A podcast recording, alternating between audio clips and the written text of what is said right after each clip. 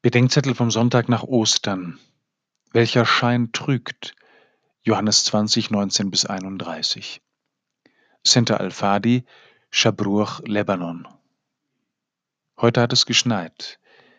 Der Hügel hinter dem Haus sieht aus wie die geheimnisvolle Ruine einer vergangenen Pracht. Doch manchmal trügt der Schein.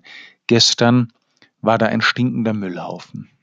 Aber wo der Schein nicht trügt, Dort scheint die unsichtbare Wahrheit durch und leuchtet ein. Thomas kennt beides. Als sie Jesus als siegreichen König feierten, trug der Schein. Als sie den Toten vom Kreuz nahmen, trug der Schein nicht. Viele der behinderten Menschen hier im Haus haben Narben und Wunden durch Unfälle, Selbstverletzungen oder Misshandlungen. Einige heben ängstlich den Arm, um sich vor dem befürchteten Schlag zu schützen, wenn ich ihnen über die Wange streiche. Sie wissen nicht, dass der Schein trügt.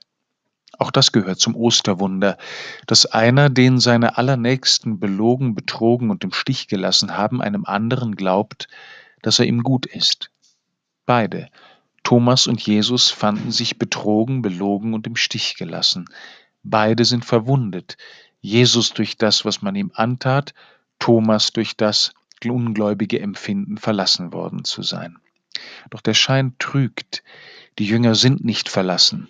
Weil Jesus den Thomas die Wunden seines Sterbens berühren lässt, lässt Thomas Jesus die Wunde seines Unglaubens berühren.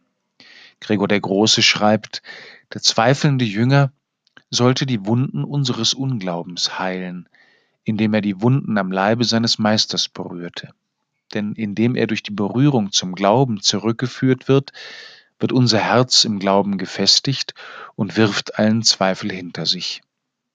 Thomas glaubt, denn der Schein der Wunden trügt nicht. Der Tod hat nicht das letzte Wort, denn der Schein seiner Macht trügt.